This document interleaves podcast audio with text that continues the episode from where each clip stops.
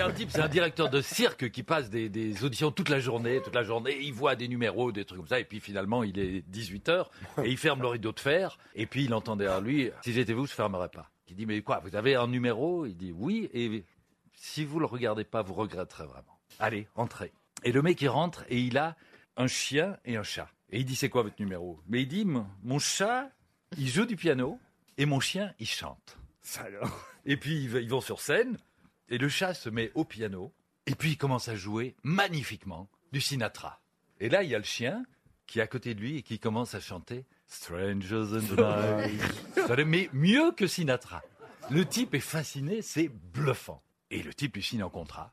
Et puis quand le truc est, est signé, il lui offre un cigare, il boit un verre, il dit Bon, maintenant que c'est signé, il dit Vous pouvez me dire, il y a un truc. Et le type dit Allez, ouais, ouais, il y a un truc.